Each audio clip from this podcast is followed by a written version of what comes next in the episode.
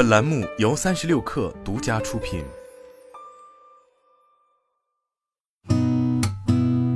八点一刻，听互联网圈的新鲜事儿。今天是二零二四年一月十二号，星期五，早上好，我是金盛。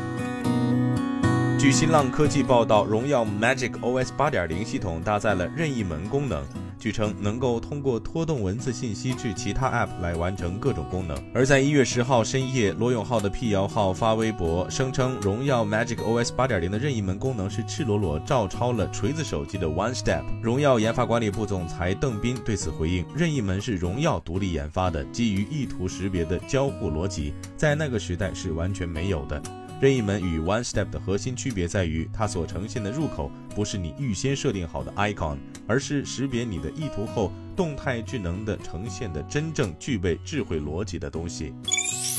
据界面新闻报道，近期网传资生堂中国裁员百分之四十，对此资生堂中国回应称，相关传言与事实不符。资生堂中国于二零二四年开始实施新的品牌组合战略，以夯实业务基础，相应的内部也正打造更整合、更敏捷的组织架构，进一步推动协同效应。组织架构的调整仅涉及相关工作岗位的微调。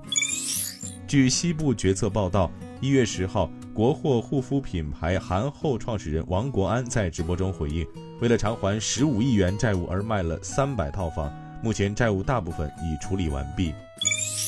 据央视新闻报道，当地时间一月十号，美国阿拉斯加航空公司宣布取消一月十三号前所有波音七三七 MAX 九型号客机的航班。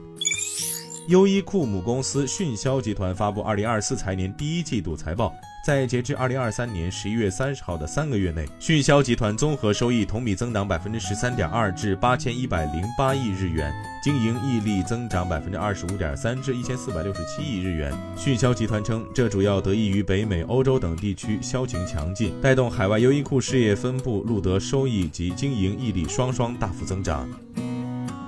今天咱们就先聊到这儿，我是金盛八点一刻，咱们下周见。